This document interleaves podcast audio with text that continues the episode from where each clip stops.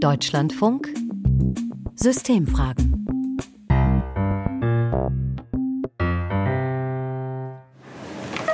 Wenn ich in den USA bin, natürlich nicht, aber in Hamburg in Deutschland zahle ich überwiegend bar. Ich zahle auch schon mal mit Karte, aber für mich ist es natürlich immer das, was man so in der Hand hat, dieses, dieses Geld. Also ich habe immer ein bisschen Bargeld dabei, aber ich zahle trotzdem überwiegend mit Karte. Bei Barzahlung hat man halt einfach noch den Überblick, was man im Portemonnaie hat. Elektrocash ist für den Pieps, Bargeld ist super. Das waren Kunden aus einem Hamburger Supermarkt zur Zahlung mit Bargeld oder Karte. Und dieses Stimmungsbild, das deckt sich auch mit den Zahlen der Europäischen Zentralbank dazu.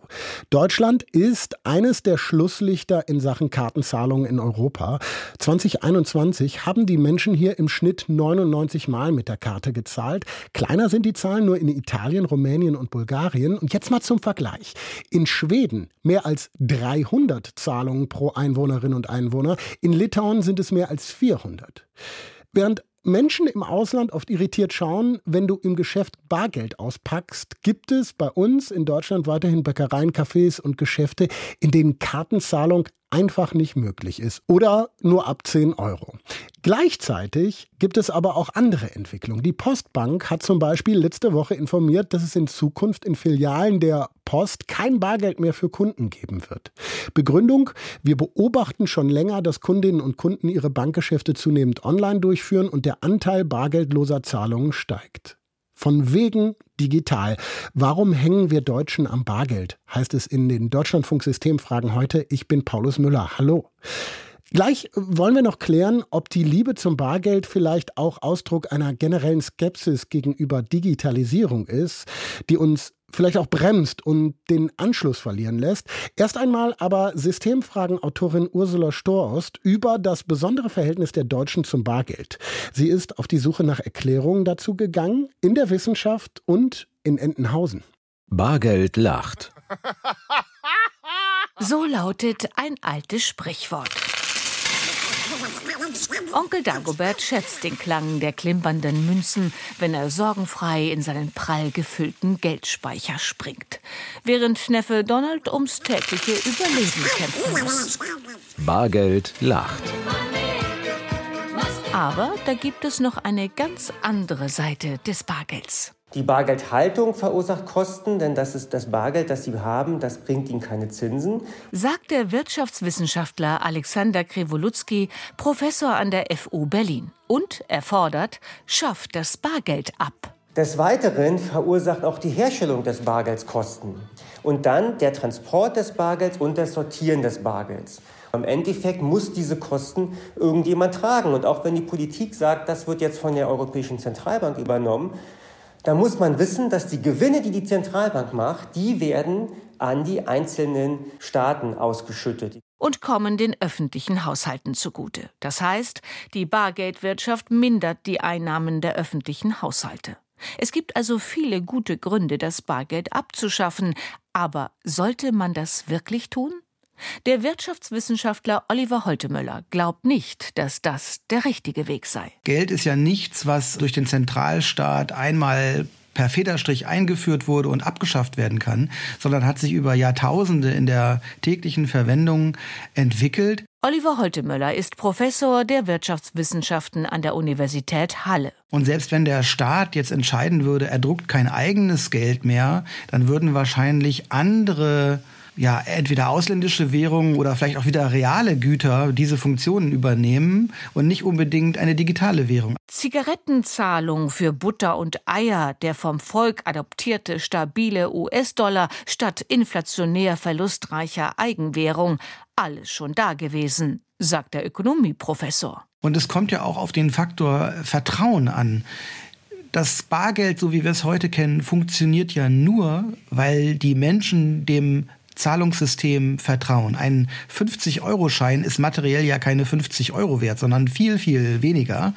Trotzdem messen wir ihm einen Wert bei und ja nur deshalb, weil wir darauf vertrauen, dass jemand anders diesen Geldschein als Gegenwert akzeptieren wird. Dem Bargeld vertrauen die Deutschen eben, sagt Julia Pitters.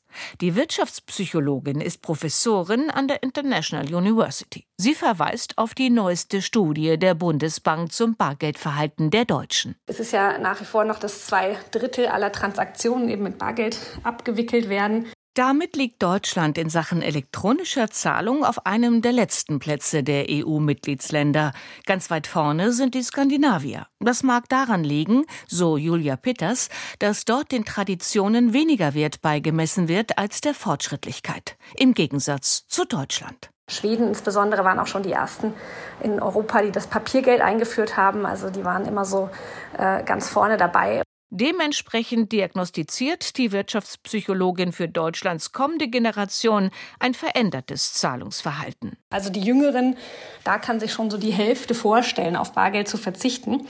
Die würden das jetzt nicht äh, aktiv abschaffen wollen. Also wenn man fragen würde, wer möchte Bargeld abschaffen, dann wäre das eine verschwindend geringe Menge, die das möchte.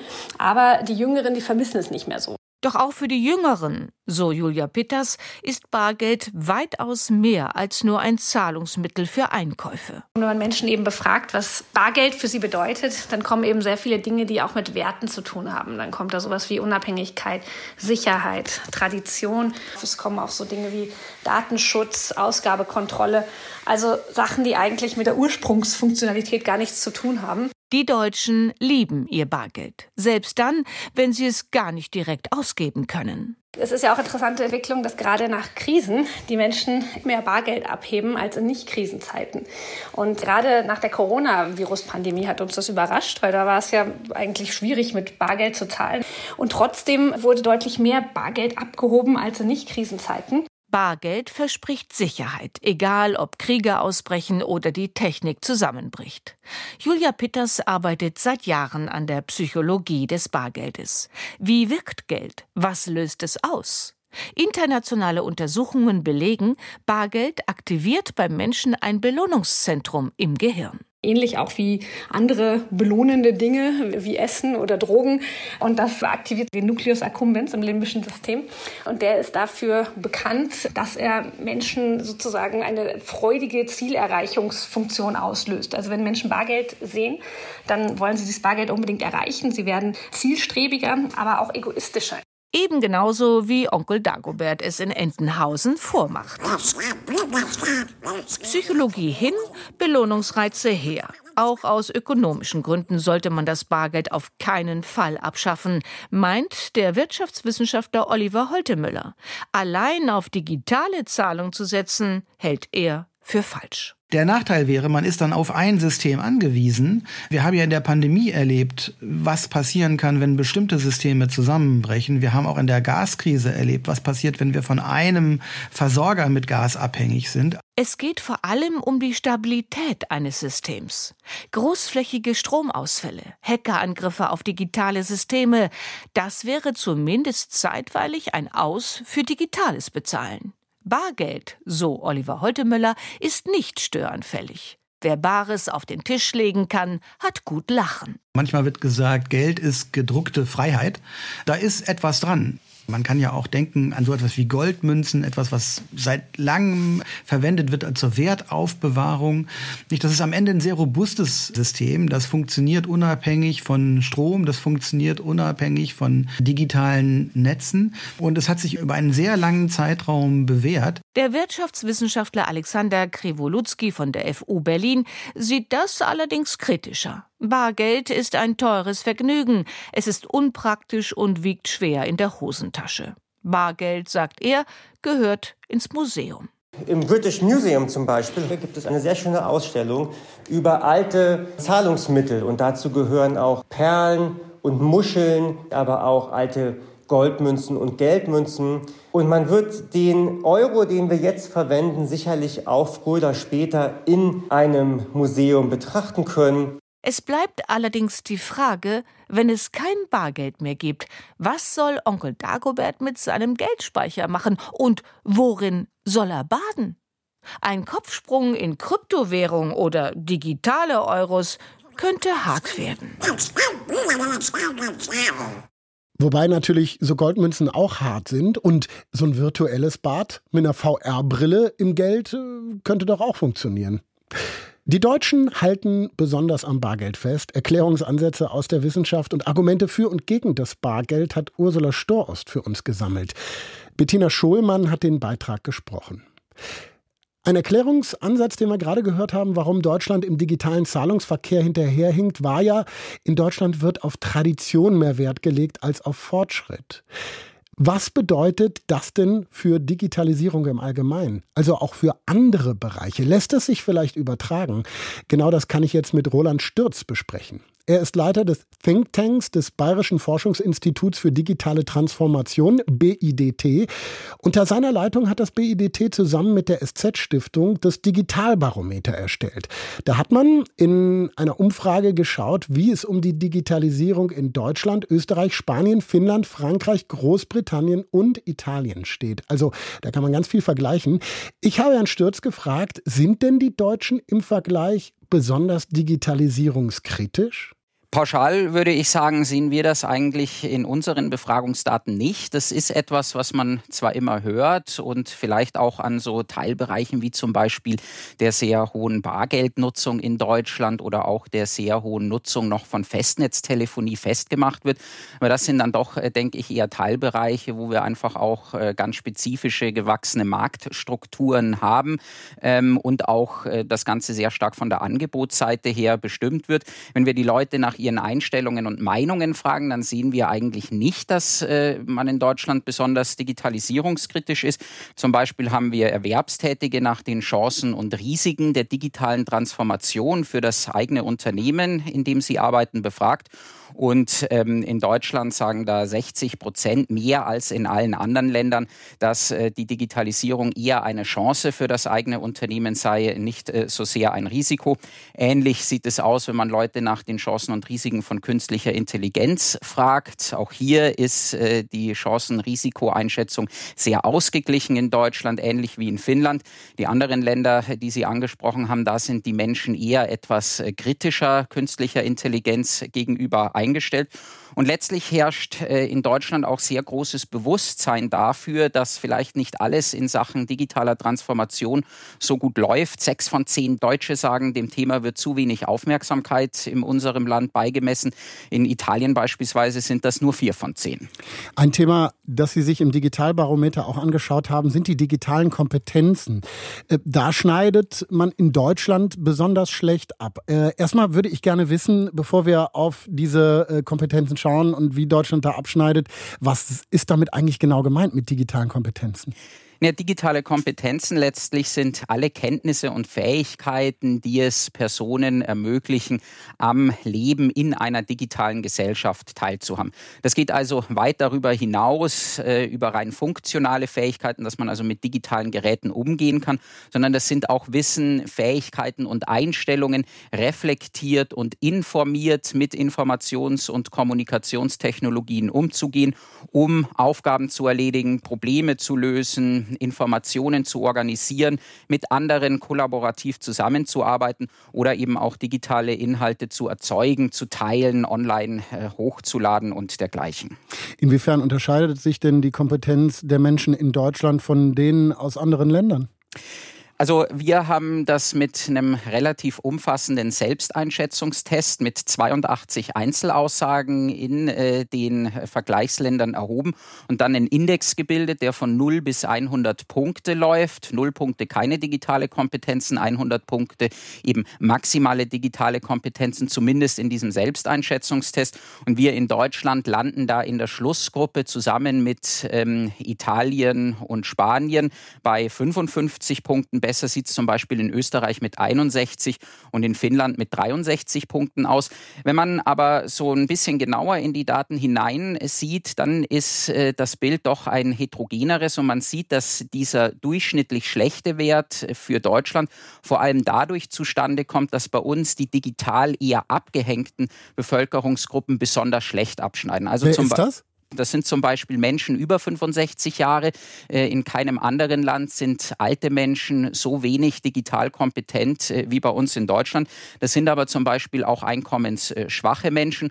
Und die digitale Kluft in Deutschland ist auch relativ groß, was zum Beispiel die formalen Bildungsabschlüsse, also das Bildungsniveau anbelangt oder aber auch ähm, ja, die digitale Kluft nach Geschlechtern.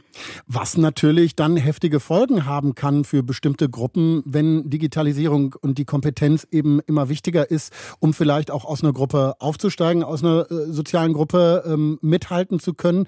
Diese Kompetenzen dann nicht da sind, dann äh, zementiert das ja Ungleichheiten, ähnlich wie das im Bildungssystem sozusagen in Deutschland ist, oder?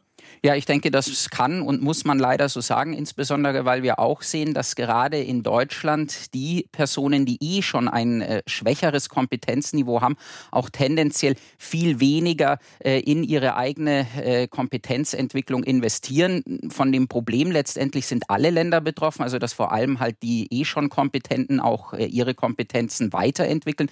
Aber in Deutschland ist auch diese Kluft relativ stark und das kann natürlich, äh, wenn man äh, da keine Lösungen findet, zu einer Zementierung dieser Unterschiede und zu einer Vergrößerung der digitalen Kluft führen. Und dann eben auch vielleicht die Digitalisierung bremsen. Äh, jetzt ist ja eine spannende Frage, warum ist denn das in Deutschland so?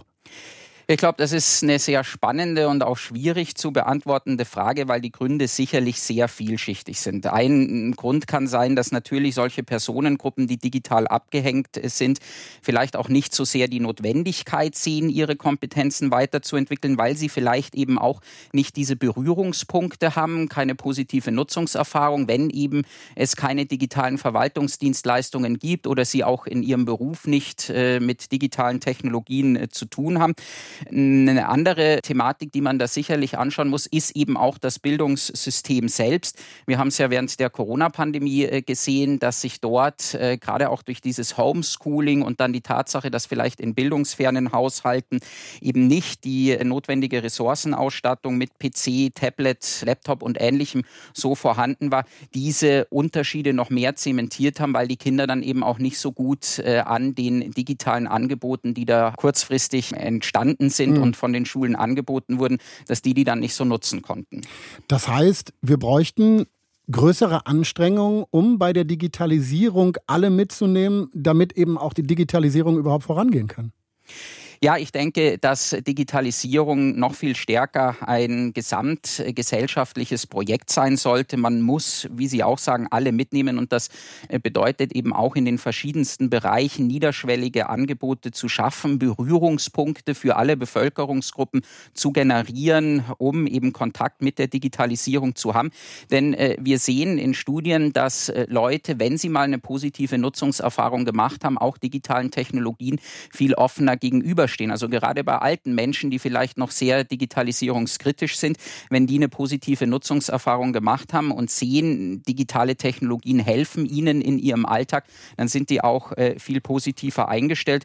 Deshalb muss man eben alle Menschen mitnehmen und das kann man tun, indem eben die Verwaltung digitalisiert wird, indem das Bildungssystem fit gemacht wird für das digitale Zeitalter, indem Unternehmen ihre Geschäftsmodelle anpassen und auch ihre Prozesse zunehmend digitalisieren und indem dann halt auch jeder Einzelne die bestehenden Möglichkeiten annimmt und seine digitalen Kompetenzen im Rahmen des lebenslangen Lernen weiterentwickelt. Wenn wir das nochmal aufs Bargeld zurückbeziehen, dann hieße das vielleicht auch, wir brauchen halt einfach auch eine größere Möglichkeit, mit Karte zu zahlen oder digital zu zahlen. Äh, dann können das auch mehr Menschen machen. Ja, das ist äh, sicherlich richtig. Das ist halt auch in dem Fall sicherlich äh, teilweise so ein angebotsseitiges Problem, dass es eben nicht überall geht. Ähm, Gerade viele kleinere Unternehmen bevorzugen ja noch aus welchen Gründen auch immer die Bargeldzahlung. Und wenn man eh immer dann Bargeld dabei haben muss, äh, dann ist man vielleicht auch geneigt, dort, wo es mit Karte eigentlich ging, dann doch auch das Bargeld zu zücken. Herr Stürz, vielen lieben Dank für das Gespräch. Sehr gerne. Also haben wir da Ne, sowas wie ein typisches Henne-Ei-Problem. Wenn es die Strukturen, die Möglichkeiten nicht gibt, dann gibt es eben auch wenig Möglichkeiten, positive Erfahrungen zu machen, Ängste gegenüber der Digitalisierung abzubauen und vielleicht eigene Kenntnisse aufzubauen.